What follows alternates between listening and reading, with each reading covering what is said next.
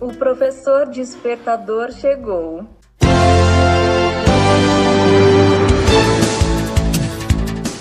Olá, eu sou o professor Diante Vasconcelos e estou aqui para mais um podcast.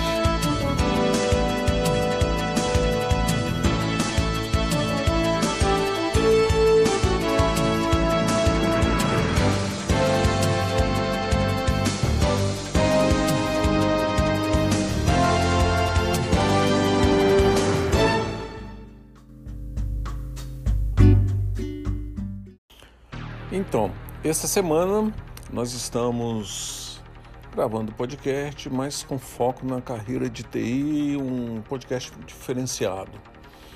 E temos trazido alguns episódios referente à carreira, referente é, à nossa inserção, que nós somos é, inseridos, né? Nós somos inseridos no ambiente ao qual nós estamos, seja nossos lares, os nossos familiares, seja no ambiente acadêmico ou seja no ambiente profissional.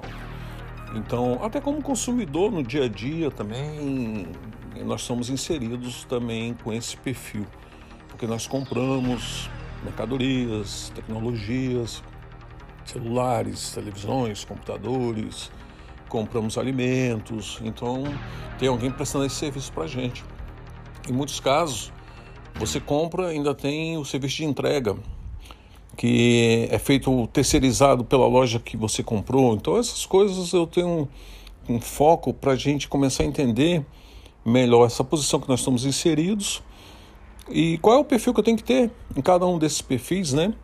Cada um dessas inserções, principalmente a carreira de TI. Então eu trago para vocês um, um, outro episódio também da revista Gestão e Negócios, na coluna Empreender e Liderar, por Elias. Ah, aprendizagem baseada em problemas que nós conhecemos como ABP. Qual o maior aprendizado que conseguimos ao cometer um erro? Certamente aprender com a situação, além de transformar aquele erro em oportunidade. Pois bem, quem cometeu vários erros na trajetória e souber tirar boas lições tem um rico material para adaptar e trabalhar dentro da metodologia ABP, aprendizagem baseada em problemas ou projetos. Esse tipo de discussão vem sendo utilizado por grupos acadêmicos em aprofundados debates de casos interdisciplinares e surgiu como um método educativo entre o final da década de 60 e o início da década de 70 nas faculdades de medicina da Universidade de Macaster, no Canadá, e depois na Universidade de Maastricht, nos Países Baixos. O processo envolve algumas etapas: formulação do problema, discussão do problema e resolução do problema. O início se deu nas salas de estudo de medicina, mas estendeu-se para as de arquitetura, direito, engenharia, negócios e outros.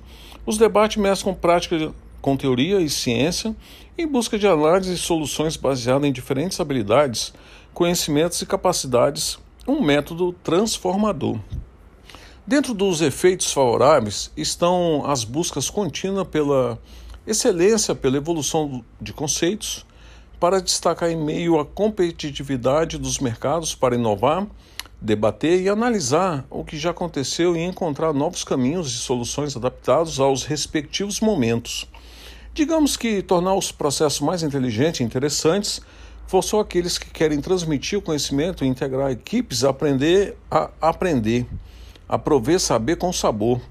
Certamente a BP é uma excelente metodologia para ultrapassar as fronteiras das universidades, invadindo empresas, residências, grupos e conversas, congressos, salas de discussões uma importante ferramenta a ser utilizada não só por professores, mas por pais, líderes de grupos e empresas, entre outros, para compartilhar suas experiências, provocar reflexão e o pensamento crítico nas pessoas. A metodologia torna os participantes mais motivados, faz com que interajam e conheçam sobre temas distintos, aprendam alguns assuntos que não dominam, desenvolvam o senso crítico e estimulem o trabalho em equipe.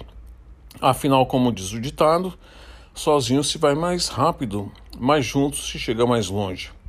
O ABP Estimulam ainda habilidades como poder de análise, julgamento, justificativa, previsão de resultados e argumentação.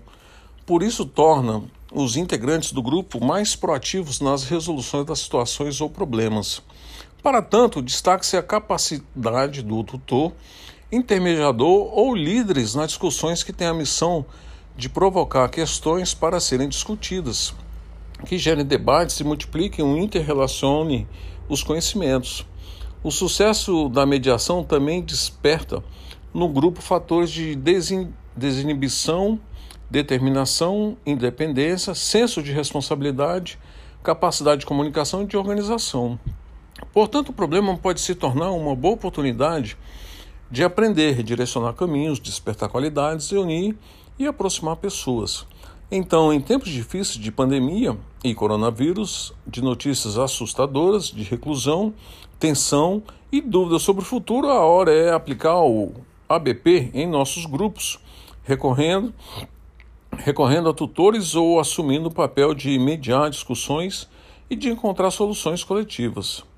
Reitero que sozinho não vai mais rápido, mas vamos se chegar mais longe.